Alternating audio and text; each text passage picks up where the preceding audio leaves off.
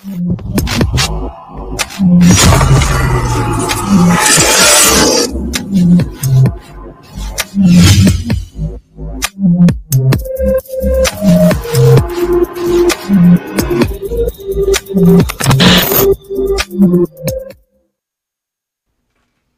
hola, ¿qué tal? Muy buenas noches. Mi nombre es Ana Patricia Arteaga y bienvenidos a The White Table. Ya saben, conéctense por todas nuestras plataformas, en nuestras redes sociales. Eh, nos pueden encontrar en Facebook, en YouTube, en Twitter. Van a ver una liga y, los va a llevar a Periscope. O pueden escuchar nuestro podcast por Spotify. El día de hoy vamos a tener un programón eh, como de costumbre, miércoles 11 de agosto, tengo un invitado de honor. Vamos a hablar de los Juegos Olímpicos Tokio 2021, además de, de, pues de ser un invitado de honor y un hombre al que admiro, quiero, es amigo, pues bueno, ha sido, se ha desempeñado en ambas partes eh, de la vida pública, tanto en lo político, como ahora como analista deportivo y con cosas deportistas. Y ahorita vamos a, les voy a platicar de qué, de quién se trata. Eh, hemos visto que en los últimos días se ha dado un intenso debate tanto en redes sociales como en diversos medios de comunicación por el descontento que hay en general por los resultados de la delegación mexicana. Eh, que bueno, rindió, eh, que tuvo por el desempeño en Tokio. Conseguimos únicamente cuatro medallas de bronce. Entonces, sobre estos resultados, pues bueno, ha habido eh, muchos dimes y diretes, señalan a culpables, eh, si hay los apoyos necesarios, si Ana Gabriela Guevara se quedó con cierto dinero, si están rindiendo cuentas, si están apoyando a los, a los a los deportistas y más allá de eso, yo creo que esto viene siendo el síntoma o más bien el resultado de un problema estructural de fondo. Es por eso que viene el experto. Antes que, antes de, presentarlo, quiero recordarles que, pues bueno, en estos días también se dio eh, hubo fuertes críticas por parte de José Ramón Fernández, quien culpó directamente al gobierno de México por el fracaso de los deportistas mexicanos. Y dijo abiertamente que no tuvieron ningún tipo de apoyo. Voy a leer el tweet que puso. Hasta ahora, la última posición en la tabla general en los Juegos Olímpicos de Tokio es el sitio 79, ocupado por Malasia, Siria y otros cuatro países. México ocupa el 76 junto con Egipto y Azerbaiyán. Es lamentable. Las autoridades deportivas deberán rendir cuentas sobre este fracaso rotundo. Esto lo escribió José Ramón. Ana Gabriela Guevara había dado un pronóstico que nos iban a traer a México 10 medallas y sin embargo ese número ha quedado muy lejano de la realidad. La delegación mexicana ni siquiera ha igualado a lo que hicieron en o a lo que se hizo en Río 216.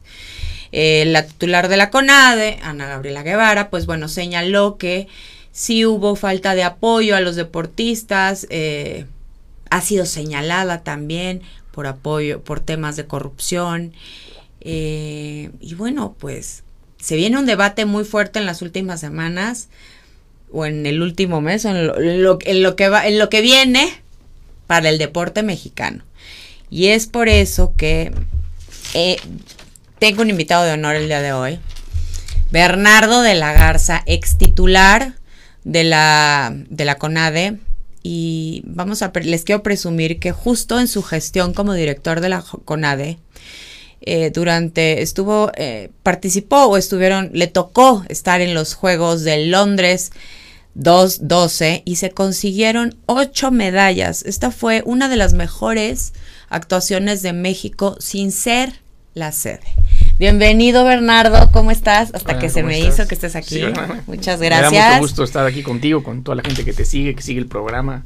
Buenas noches. Voy a presentar a Bernardo como se debe para todas las personas que eh, nos están sintonizando y los que no lo conocen o, y para platicar un poquito más y profundizar y que sepan todo el historial que tiene Bernardo, que es una persona, bueno, muy preparada. Bernardo de la Garza nació en la Ciudad de México, fue legislador y dirigente eh, deportiva, deportivo nacional, empresario, ha sido, bueno, es Ironman, analista deportivo en Marca Claro, en MBS y recientemente en Tokio en la noche en Claro Video. Inició su trayectoria política como diputado federal y coordinador del grupo parlamentario de 2000 a 2003. De 2003 a 2006 también fue diputado local y coordinador del grupo parlamentario en la Asamblea Legislativa del DF. En la administración del expresidente Felipe Calderón se desempeñó como jefe de la Unidad de Proyectos Especiales de la Presidencia de la República y el 8 de abril del 2009 fue designado como titular de la Comisión Nacional del Deporte, la CONAVE, la cual presidió hasta el 2012. Actualmente preside la empresa Team Sports, la Asociación Triatlón de la Ciudad de México y Chilangos FC, equipo profesional de tercera división. Estudió la carrera de contabilidad en el Instituto Tecnológico de Estudios eh, Monterrey, en el TEC de Monterrey, se especializó en finanzas en el ITAM y posteriormente realizó una maestría en administración de empresas en la UCLA Anderson School of Management y tiene otra maestría en administración pública en la Universidad de Harvard. Bienvenido. Hola, ¿cómo, está usted? Bien, muchas Muchísimas gracias. que aceptaste la invitación. Muchas gracias por estar aquí. Oye, ¿qué, qué, qué pasó? ¿Qué le pasó a México? Nunca había tenido un desempeño, o por lo pronto, en, los Juegos Olímpicos de la historia moderna no habíamos visto eh, un tan pocos resultados o, lo, con lo que le llaman ya un fracaso, que a mí se me hace muy fuerte. Sea, porque es de meritar lo que, lo que sí hicieron bien. Sí, mira, yo, yo creo que, eh, bueno, evidentemente la, autoridad había hablado, como tú lo dijiste en la introducción, de conseguir 10 medallas para México, cosa que no se logró. El Comité Olímpico Mexicano había sido un poco más conservador en su pronóstico, había hablado de 5 medallas, es decir, no bajar de lo que se había hecho en Río de Janeiro. Desafortunadamente, bueno, fueron 4, una menos que, que en Río de Janeiro. Eh, bueno, yo creo que la autoridad será la que tenga que explicar qué es lo que pasó. Eh, quizá fue un poco de exceso de confianza después de que en Lima, en los Juegos Panamericanos, de verdad México había tenido un buen resultado. Había sido un buen ciclo olímpico, los centroamericanos habían sido buenos, los panamericanos habían sido buenos. Quizá por eso esperaban que en automático fueran buenos los, los Juegos Olímpicos y, por eso ese pronóstico. Eh, evidentemente era bueno, no es transferible así de unos panamericanos a unos olímpicos, pero además venía un año complicado, ¿no? Porque tampoco habías podido tener una certeza de cómo estaban los atletas mexicanos porque no había habido competencias. O sea, con el tema de la pandemia había habido muy pocas competencias internacionales, no se habían podido medir los nuestros mucho contra el mundo. Entonces era difícil y, y bueno, luego también pues como todo el mundo había incertidumbre para todas las delegaciones porque eh, me parece que el tema de, no tener dónde entrenar, de no tener, no poder viajar a competencias y una serie de cosas que afectaron los planes de todas las naciones, ¿no? Evidentemente todos tuvieron que sortear eso. Eh, y bueno, los, desafortunadamente México no obtuvo los, los resultados que se, que se planearon, que se esperaban. Y bueno, este, esto es producto yo creo que de muchos factores, ¿no? Más allá de que pudo haber habido confianza o no con los panamericanos, es evidente que, que con las federaciones se tiene que tener pues una mejor relación o intercambio o algo para que los procesos selectivos sean más claros. aquí vimos como cuando México estaba ya por viajar o, a los Juegos Olímpicos, había, había atletas que se estaban enterando que no iban a ir, ¿no? Que las habían inscrito en pruebas en las que no eran las pruebas fuertes de ellos. Eh, enclavados hasta el último momento también se definió cuál iba a ser la selección que nos iba a representar en, en los Juegos Olímpicos, una de las disciplinas más fuertes de México. En Taekwondo donde se esperaba por algunos analistas que México tuviera dos medallas, eh, pues la verdad es que cómo, o sea, si, llevábamos solo dos atletas era muy difícil obtener dos medallas, desafortunadamente el taekwondo fue una de las disciplinas me parece que más desilusionó a la delegación porque México llevaba siempre en todos los Juegos Olímpicos, México había tenido medalla de taekwondo desde que es una disciplina olímpica oficial y desafortunadamente esta vez se rompió esa racha. Eh, y tiene que ver también con que en el proceso clasificatorio no lograste clasificar al equipo completo. Entonces, eh, son muchas cosas, me parece, ¿no? Y, luego... Maratón, o sea... Pero bueno, en maratón la verdad es que estamos, no tenemos las marcas para sentir que podemos lograr medallas. Si acaso en caminata femenil, en esas pruebas de distancia, pero bueno, en caminata femenil tuvimos un muy buen desempeño con Alena González, una atleta jovencita, campeona mundial sub-20, que ahora quedó en sexto lugar, en quinto lugar, quinto lugar al final una descalificación y una brasileña que da para debate, pero es de otros países ese debate. Eh, quedó en quinto lugar, me parece muy buena, muy buena competencia en su debut olímpico, sin duda una carta fuerte para, para París 2024 Alegna.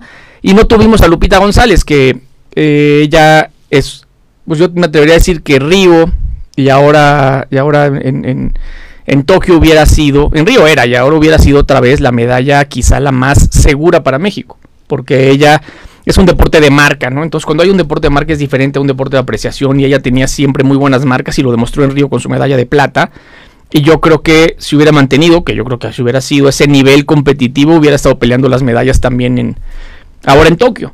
Eh, pero bueno, ella no, no, no, pudo asistir. Y luego tiro con arco, que nos dio una medalla eh, en mixtos, que es la primera vez que se compite. Y a lo mejor eh, eh, ahí también había muchas esperanzas fundadas, me parece, es un gran equipo ese que tenemos. Eh, una, unas esperanzas en el equipo femenil, que es un equipazo el que tiene México, y ese equipo va a estar presente en, París también, y creo que, creo que en París las cosas deben salir mejor de lo que salieron en Tokio, ¿no? Pero sí, bueno, evidentemente la gente está molesta. Tuvimos revelaciones como de la gimnasia olímpica.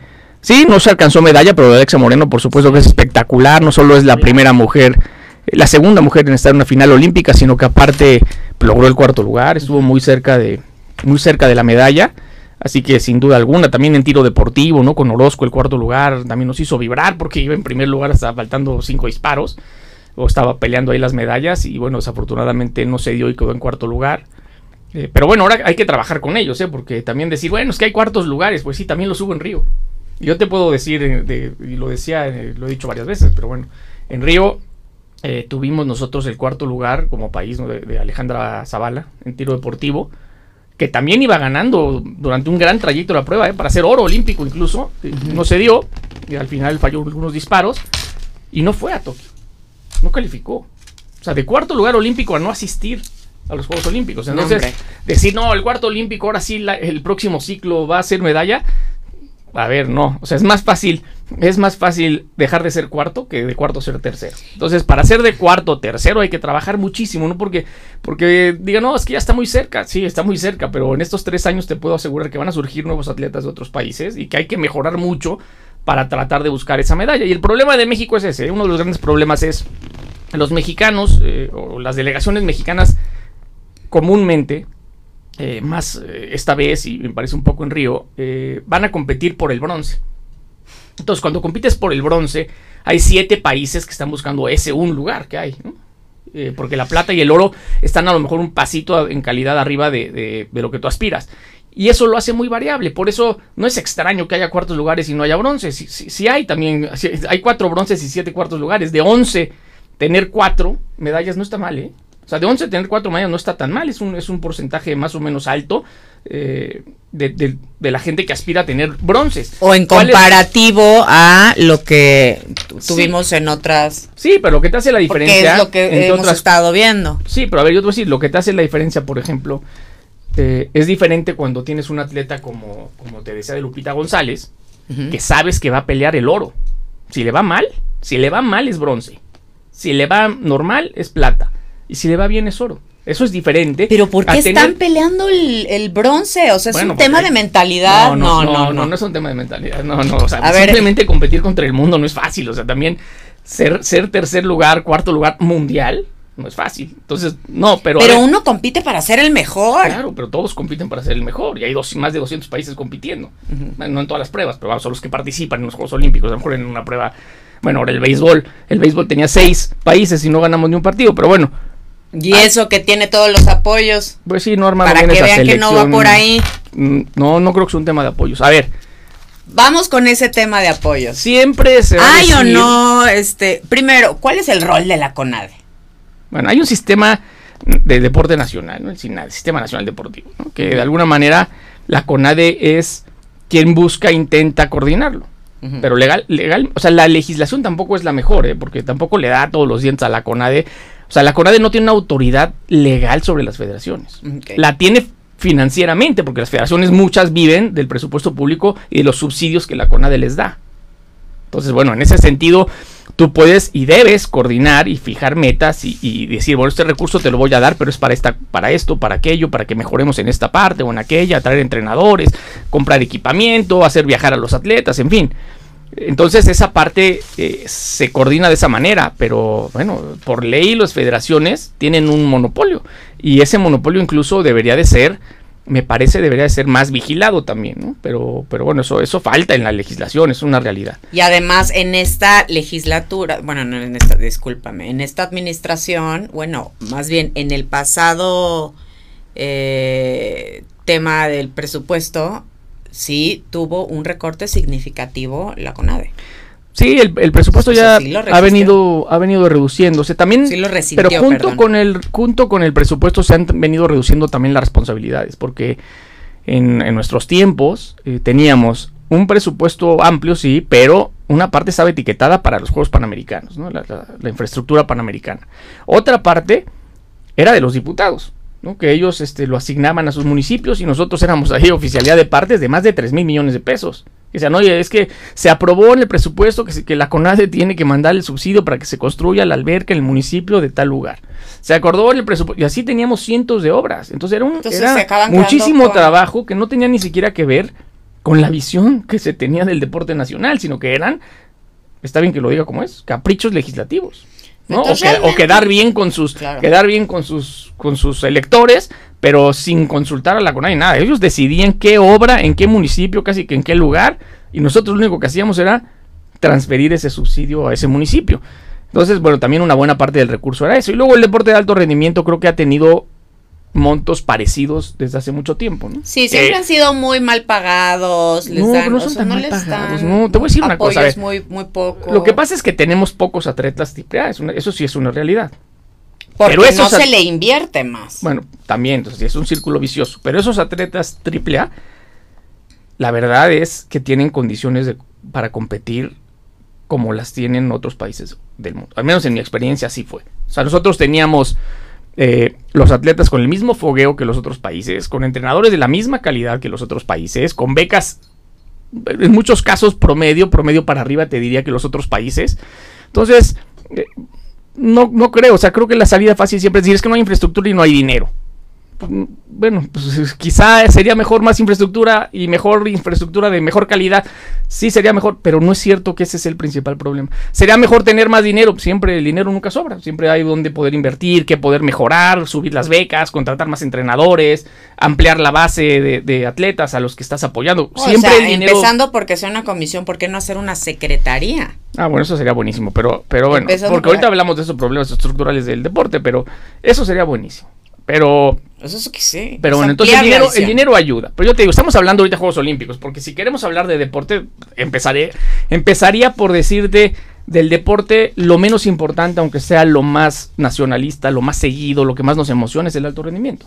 Porque si del deporte hiciéramos una práctica común entre la ciudadanía, no tendríamos que estar gastando más de 80 mil millones de pesos al año en enfermedades asociadas al sedentarismo, a la obesidad. A la obesidad no tendríamos que lidiar con eso. Tendríamos menos deserción escolar. Así es. Tendríamos menos índices delictivos. Y que incluso no le estaríamos pasando tan mal ahorita en la pandemia. También porque se ha demostrado que, a ver, yo te voy a decir, yo, yo me he topado y le he dado algo de seguimiento y me he topado solamente con dos casos de atletas profesionales que han muerto por COVID en el mundo. En el mundo, ¿eh? Si tú te fijas, los atletas en Italia les pegó a varios, a, este jugador muy famoso, lo cito por famoso, ¿no? A Dybala, el de la Juventus. Asintomático, meses, ¿eh? Porque no salía. Salía no positivo y positivo y positivo. Ay, no. Pero asintomático durante dos meses. Entonces nunca tuvo ningún síntoma. O sea, los atletas de alto rendimiento, en su mayoría, sí tuvieron nosotros a Mariana Arceo, que no la pasó muy bien, pero en su mayoría no han tenido problemas con el COVID. Pues, porque tienen un sistema inmunológico fuerte, defensas, están sanos. Entonces, por supuesto que nos están hubiera ayudado. activos, o sea, no nada más es un tema específico porque lo relacionaban con la gordura y el, no, o sea, es hacer ejercicio, es tener un buen sistema, todo. Claro, entonces el deporte como política pública va mucho más allá. Uy, no, es que eso está muy interesante, el deporte como política pública, ¿por qué no le meten Ah, bueno, esa es una buena pregunta, pero eso porque nada más, algo, lo que sí le meten es al fútbol. Porque no, ven redituable por allá. no, al fútbol no se le meten. No, la verdad es que no, al fútbol no se le mete nada. Esos son ellos. Y la verdad es que hay que aplaudirles. Ojalá tuviéramos otras federaciones que generaran esos Ay, no, es que la federación es riquísima. Pero lo hace bien, porque lo hace bien, porque tiene un buen producto, porque la gente consume ese producto, porque además tiene dos mercados, porque sabe atacar muy bien el mercado de Estados Unidos. La verdad es que la Federación de Fútbol que ojalá que, Podemos decir muchas cosas y no nos gusta que en el Mundial no lleguemos al quinto partido y no nos gusta el pacto de caballeros. Es que sí es un tema de mentalidad. Puede, no gustarte muchas cosas, pero el fútbol es la federación más ordenada, más profesionalizada y mejor conducida de México. Punto. Es una realidad. Punto. Pero el fútbol es aparte. El fútbol no forma parte de Regresemos a nuestros atletas. Para que estén en una situación óptima, también influye mucho el estado de ánimo emocional y mental. o sea, justo lo que te estaba diciendo de, oye, vamos por la de oro y me dices, no, es que van por No, bueno, pero, pero ellos no es que vayan por la de bronce, ellos van por todo, pero tú como dirigente no puedes ni engañarte ni engañar. O sea, tú sabes que una, cuando un atleta tiene reales posibilidades de oro y cuando no. Ahora, en una, déjame decirte, en una competencia puede pasar cualquier cosa. O sea, tú tienes que estar pensando, primero voy a meter a mis atletas a la final olímpica, o sea, las finales. Y ahí pueden pasar muchas cosas. Y si de repente se dan medallas de oro que son sorpresa. Este, que no las tenía nadie en el mapa en el mundo. Y de repente aparece alguien ganando que, no lo esperabas. ¿no? Ahora un hindú ganó el lanzamiento de jabalina, primera medalla en la historia de la India. Yo no creo que eso fuera alguien lo esperaba. Se dio así la competencia y lo ganó. Entonces puede pasar. Alexa tuvo ser que ser medallista. Por ahí también podía haber peleado cosas más importantes. Entonces, se puede dar, sí se puede dar. Pero tú sabes si llevas un atleta que está rankeado número 8 del mundo, ¿por qué va a ser 12 en los Juegos Olímpicos? No, es fácil, se puede dar, pero no es fácil. Entonces, si tiene, o sea, la historia, las marcas, las calificaciones te van dando una guía de cuáles son las aspiraciones de cada atleta. En Londres, en Londres, nosotros sabíamos que teníamos por lo menos seguro tres posibilidades o cuatro de pelear por el oro. Al final el fútbol ganó el oro y, y, fue el único oro que se obtuvo, pero Aida Román estuvo a 5 centímetros de ganar el oro en una flecha de desempate como la que vimos ahora de Alejandra Valencia en el, en el individual.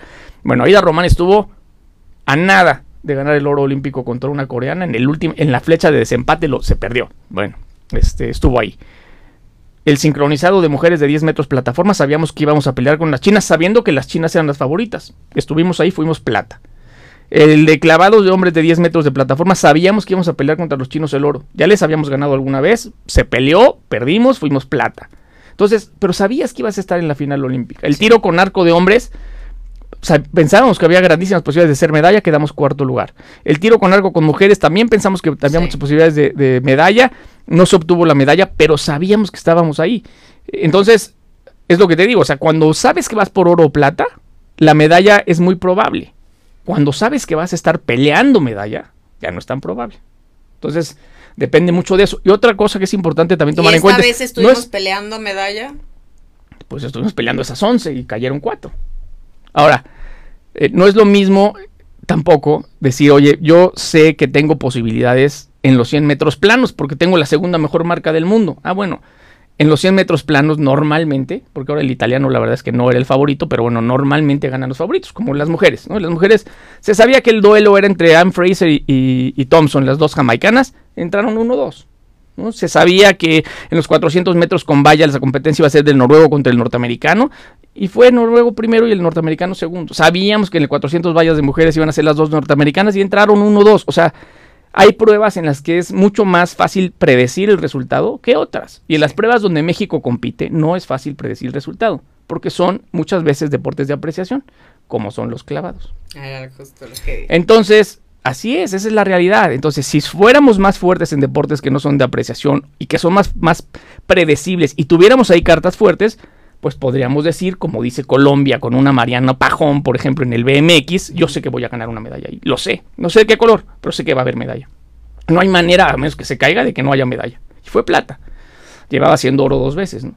Entonces, hay, hay, disciplinas más fáciles de predecir, pero bueno. ¿Cómo ves el desempeño de la CONADE en esta administración? Y sobre todo, o sea, a ver, desde tu visión, tú ya fuiste titular de ya sabes cómo es el teje, maneje, la grilla, eh, lo que se puede hacer, lo que no, a ver, lo que están, o sea, lo que están, lo que no están haciendo. Yo siento, digo, porque tampoco estás ahí. Digo, ¿no? sin, sin, sin afán Pero- de ser arrogante, No, ¿no? vaya. no, yo Pero si siento- fuiste un fregón. no, yo no. le- Teníamos una generación de atletas y, y supimos nada más eh, entregarles lo que nos pedían para, para sacar un buen resultado y, y qué bueno que así fue. Pero bueno, a ver, yo siento que hay siempre ha habido temas entre la CONADE y el Comité Olímpico Mexicano, incluso nosotros también teníamos nuestros temas, Mm. pero había armonía, un poco de armonía, por lo menos diálogo, entendimiento. Creo que hoy hay un distanciamiento fuerte, creo que lo hay con algunas federaciones. Eh, creo que no se ha apretado a algunas otras federaciones que merecían ser apretadas. Quizá más cercanía con los atletas. Yo eso lo aprendí, te voy a decir. Cuando a mí me nombró el presidente Calderón, lo primero que hice fue decir, a ver, ¿quién, quién ha- transformó su deporte para su país? Dije, pues España. Pues le hablé por teléfono al, al, ministro del deporte español, ella es secretario, al secretario, y lo fui a ver, y tenemos una buena amistad, Jaime Elizabetsky. Y me fui, me fui, fui a verlo y platicando con él, él no me lo dijo porque es muy humilde y sencillo, pero su mano derecha me dijo, mira, él Jaime no te lo va a decir, pero para mí, dijo, más allá de toda la parte que, hay que atender, porque a ver, ahorita entramos a eso, pero el problema que tiene México en el deporte de alto rendimiento, el número uno, porque te he dicho que no es el dinero, es la ciencia aplicada al deporte.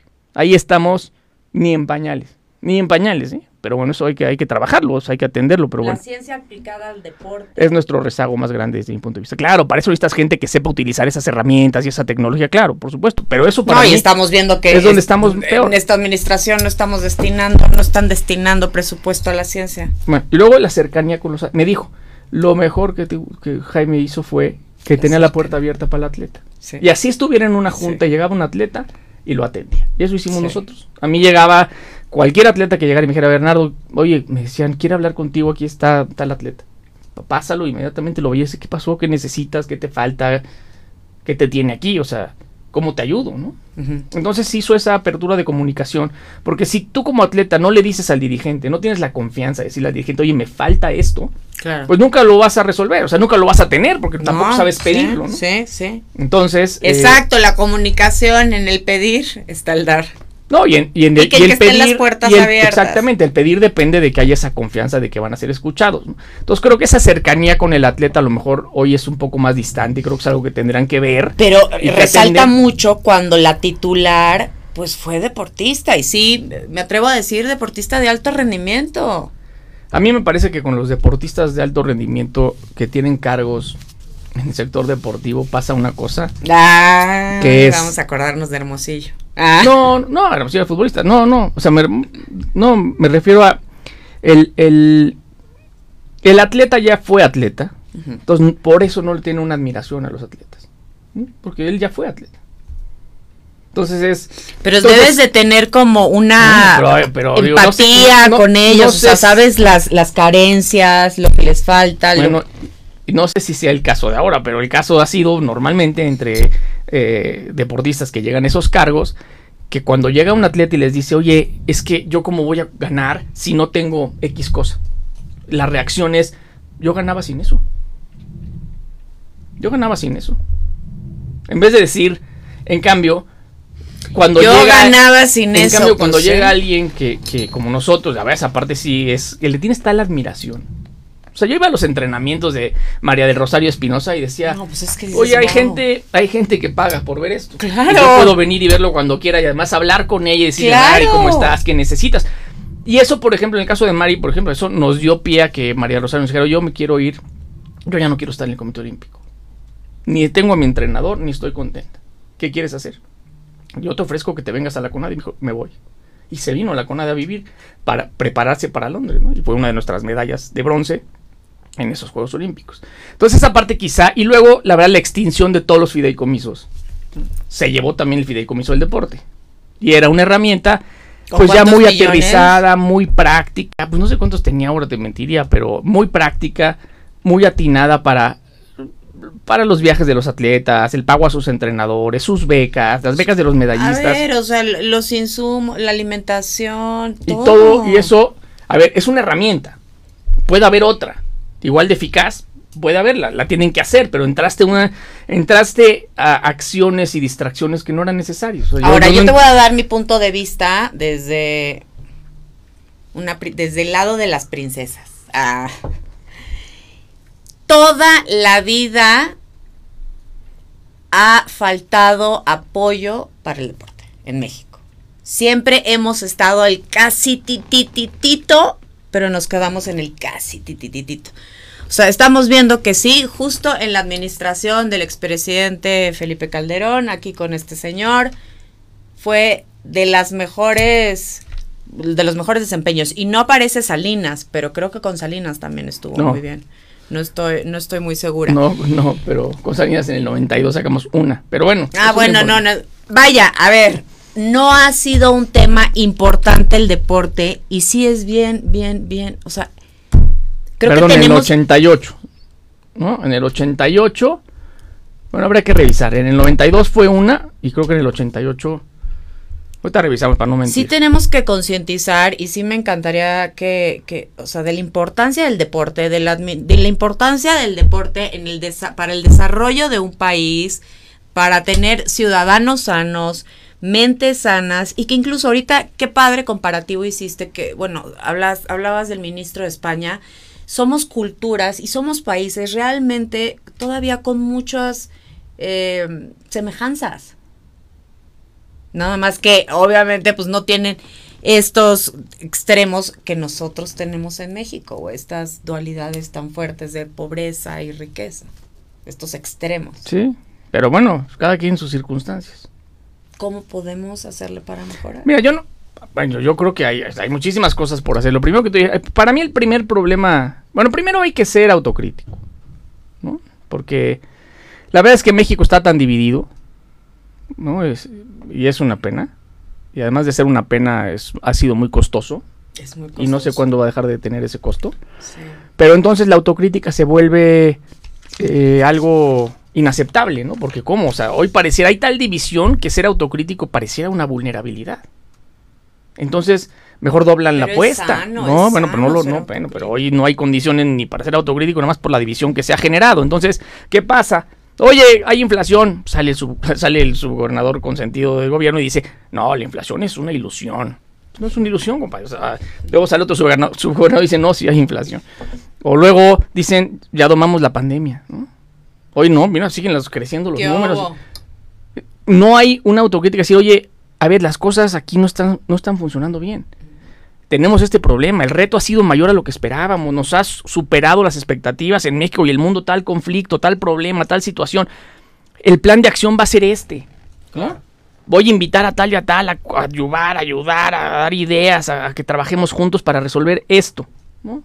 No hay, no, hay, no hay ese ánimo y no hay ese ánimo por la división que existe. Entonces, pues ese es un gran problema. Entonces, si tú me dices, oye, pues ¿qué hay que hacer en el deporte? Pues es que hay que hacer tantas cosas que, también de repente hay gente que no quiere que se hagan porque se sienten perjudicadas por ello. Pero yo te voy a poner el primer ejemplo. ¿De quién depende la CONADE? De la SEP. ¿Mm? De la SEP. Bueno, la CONADE no puede entrar a las escuelas. Pero depende de la SEP. Entonces, oye, ¿por qué no puede entrar a las no, porque no los dejan. No nos dejan. No nos dejaban y no nos dejan y no los dejan. O sea, no pueden entrar a las escuelas. Las escuelas son del magisterio. Entonces yo les decía, bueno, Está bien, son del magisterio, que den sus clases. Nada más entonces pídeles que cuando salgan de la escuela los niños, el viernes si quieres, no le pongan candado a la escuela. Pues déjenos usar el patio. ¿No? No se puede. Y si alguien va a dar clases en la escuela, así sea de iniciación deportiva, tiene que ser el magisterio. ¿Por qué? Pues porque así es. Entonces, tú imagínate, si no dejas que la cultura deportiva, que el órgano máximo del deporte mexicano, trate de convocar a los jóvenes, a los niños a hacer deporte en las escuelas, pues le estás cortando brazo y medio. Brazo y medio.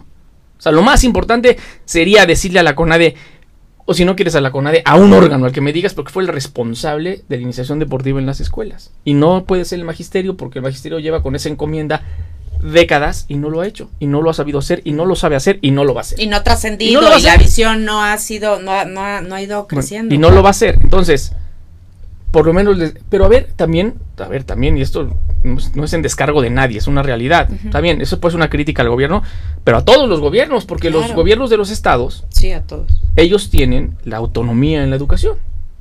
Digo, aunque el subsidio que les dé el gobierno para ello o la transferencia que les da se vaya 90 y pico por ciento en sueldos a maestros, bueno, de todos modos es su responsabilidad. O, que les daba. Es su responsabilidad, ¿no? Este, eh, el servicio educativo de la población, de los gobernadores de los estados. ¿Por qué no lo hace un gobernador? ¿Por qué no un gobernador dice, yo en mis escuelas de tiempo completo le voy a dar al Instituto del Deporte del Estado la encomienda de que haga iniciación deportiva y estos son los deportes de, otoño y estos van a ser los de invierno, como lo hacen en otros países? Y voy a formular una competencia interescolar nunca antes vista en México y voy a medir a todos los alumnos registrados en el sistema estatal eh, educativo y los voy a registrar a todos y, les voy a informar a cada uno cómo mejoró sus tiempos, cómo mejoró sus marcas, su, fuerza, sus saltos, su velocidad. ¿Por qué no voy a generar incentivos. ¿Por qué no se hace? Entonces... Para hacer incluso intercambios internacionales. Entonces, el ver, entiendo perfectamente, habrá quien nos esté escuchando y diga, compadre, no me hables del deporte en las escuelas cuando no hay agua para tomar, cuando no hay eh, pupitres, cuando no hay pizarrones. Bueno, estoy de acuerdo, o sea, no estoy diciendo que no haya otras carencias, pero sí estoy seguro que algo más se puede hacer y a, los que le toca el deporte se tienen que preocupar por el ver, deporte. Estamos seguros que cuando es hora del recreo, los niños salen y juegan fútbol. Pero son de tiempo completo. Olvídate ya si quieres de recreo. Acaban las clases, déjame entrar una hora a enseñarles un deporte o a practicar un deporte o la iniciación ¿Por qué la importancia del deporte en la vida de los jóvenes y de los niños? No, imagínate tú. O sea, el deporte te trae muchísimos beneficios, ¿no? Desde la disciplina, eh, el, un buen hábito, físicamente tiene obviamente repercusiones positivas, te arraiga a tu escuela. Si es un deporte de equipo, combates, como lo dije antes, la deserción escolar con ello. Entonces hay muchas cosas positivas del deporte. El ánimo, claro, el ánimo. El ánimo. La felicidad, o sea, e, e, es una realidad. Estás produciendo endorfinas. O sea, el deporte es no, hombre, como comer chocolate, ¿no? O sea, tengo un amigo, yo no sabía que podía pasar eso dentro de estos casos este feos de la pandemia, que le dio COVID y entonces eh, dentro de las secuelas que le quedó fue, le afectó el sistema nervioso, una parte del sistema nervioso, y ya no produce de manera natural endorfinas. Pero, o sea, ¿qué haces? O sea, como dulces, tomo algo, o sea, para ver si, o sea, qué grave. De ejercicio. Sí. No, no puede hacer ejercicio porque tiene el 46% del corazón funcionando.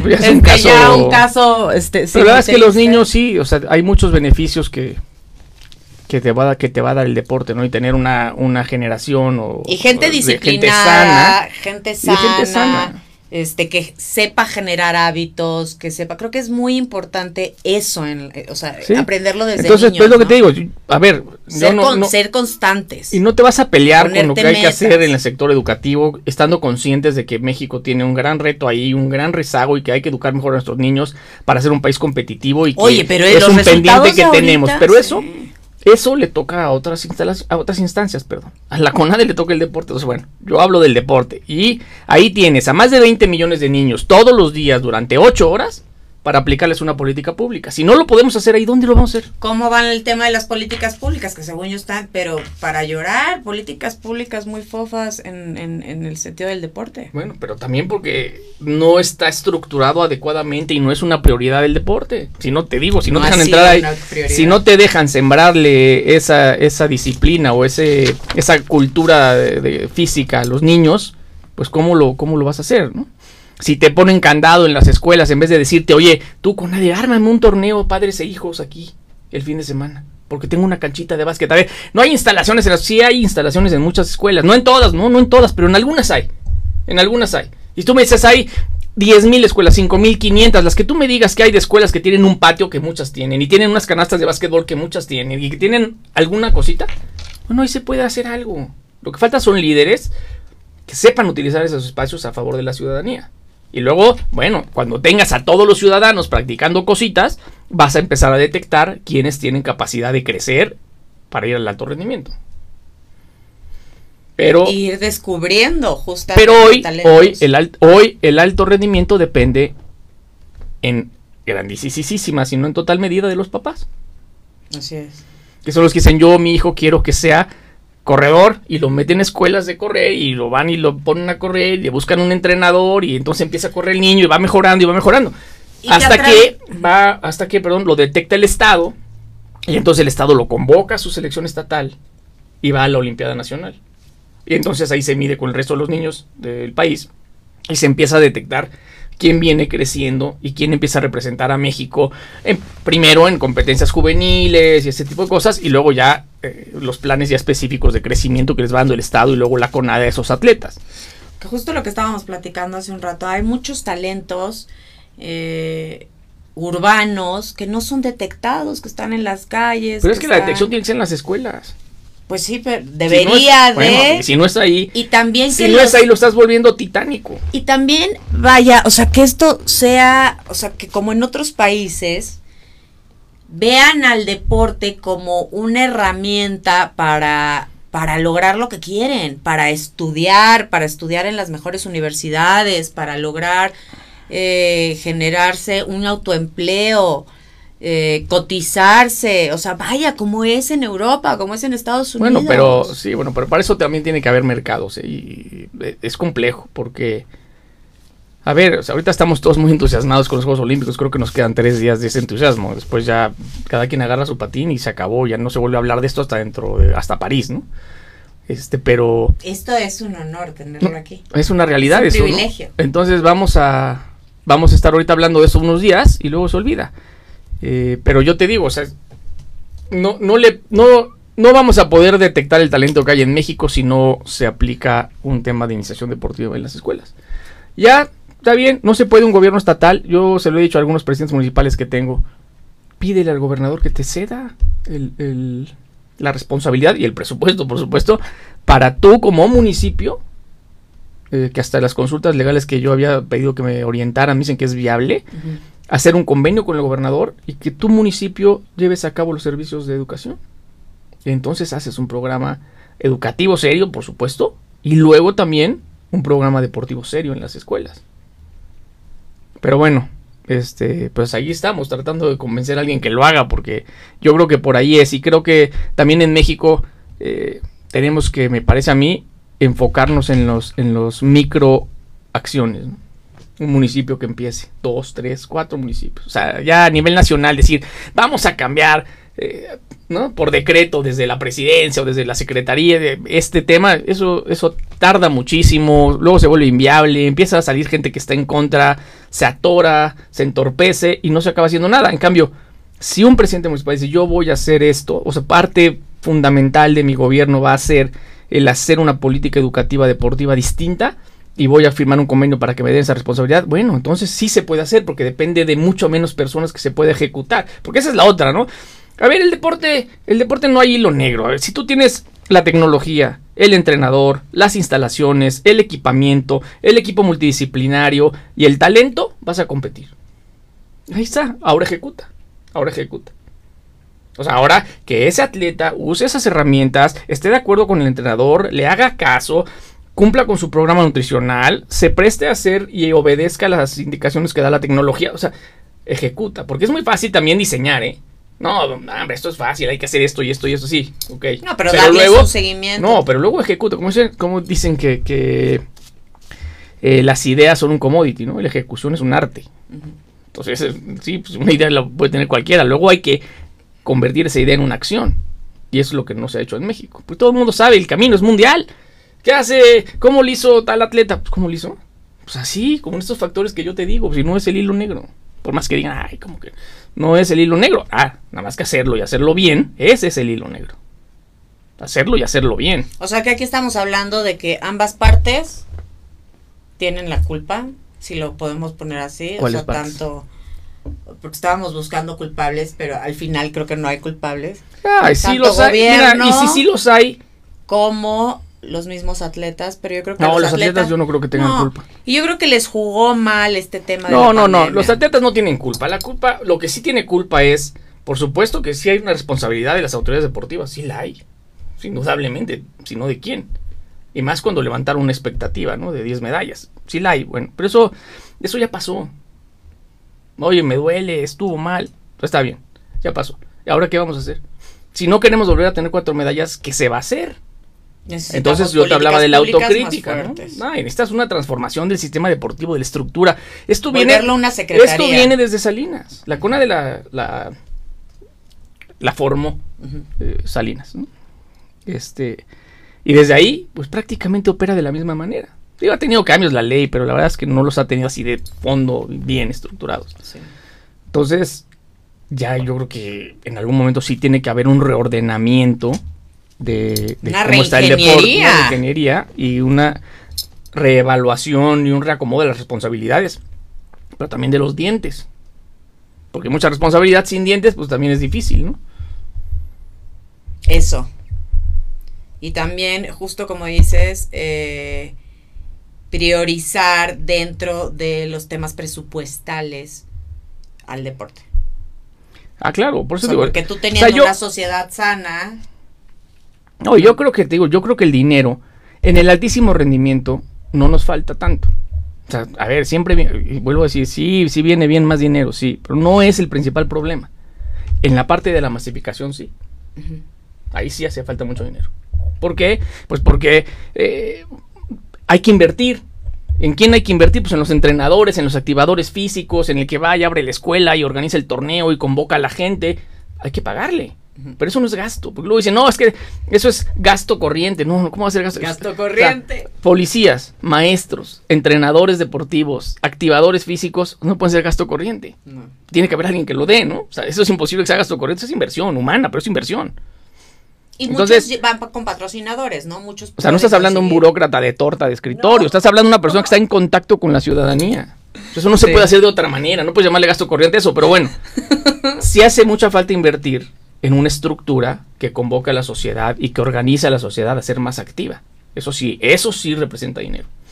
Pero si tú me dices, y se los puedes preguntar a ellos, no me lo creas a mí, y no sé cómo esté ahora, ¿no? evidentemente quizá ahora hay algunas quejas adicionales. Cuando estuvimos nosotros, en serio que si tú le preguntabas a un atleta de alto rendimiento que fue a Juegos Olímpicos con nosotros y le decías, ¿vas en condiciones parejas con tus rivales? Yo te aseguro que el 90% te diría que sí. Eh, siempre hay algún caso, ¿no? De alguien que diga, oye, pues es que a mí me faltó esto. Me dijiste no, pero bueno, me faltó, bueno, pues perdón. y siempre se puede, y siempre se puede llegar, y siempre se puede aspirar a más. Y justo quiero hacer este recordar a Keta Basilio, mamá, bueno, excelente, una gran deportista mía. y una de las mujeres más importantes, este, representantes de, de, las mujeres, y sí se pudo.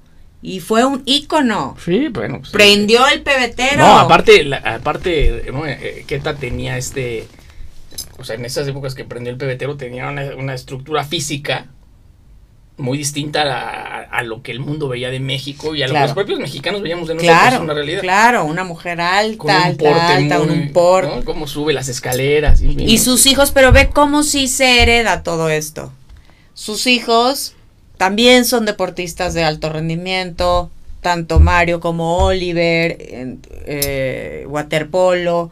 O sea, cómo es importante inculcarles, ya sea tanto en casa como en escuelas, eh, el deporte, el deporte en tu vida diaria, porque te ayuda a ser mucho más, híjole, mejor persona. Sí, claro. Pero bueno, ahí es lo que te digo, o sea, se tiene que reestructurar de otra manera para que para que la gente sepa, porque vuelves tú a, a lo que hablábamos antes. Hoy los papás son los responsables de la iniciación deportiva.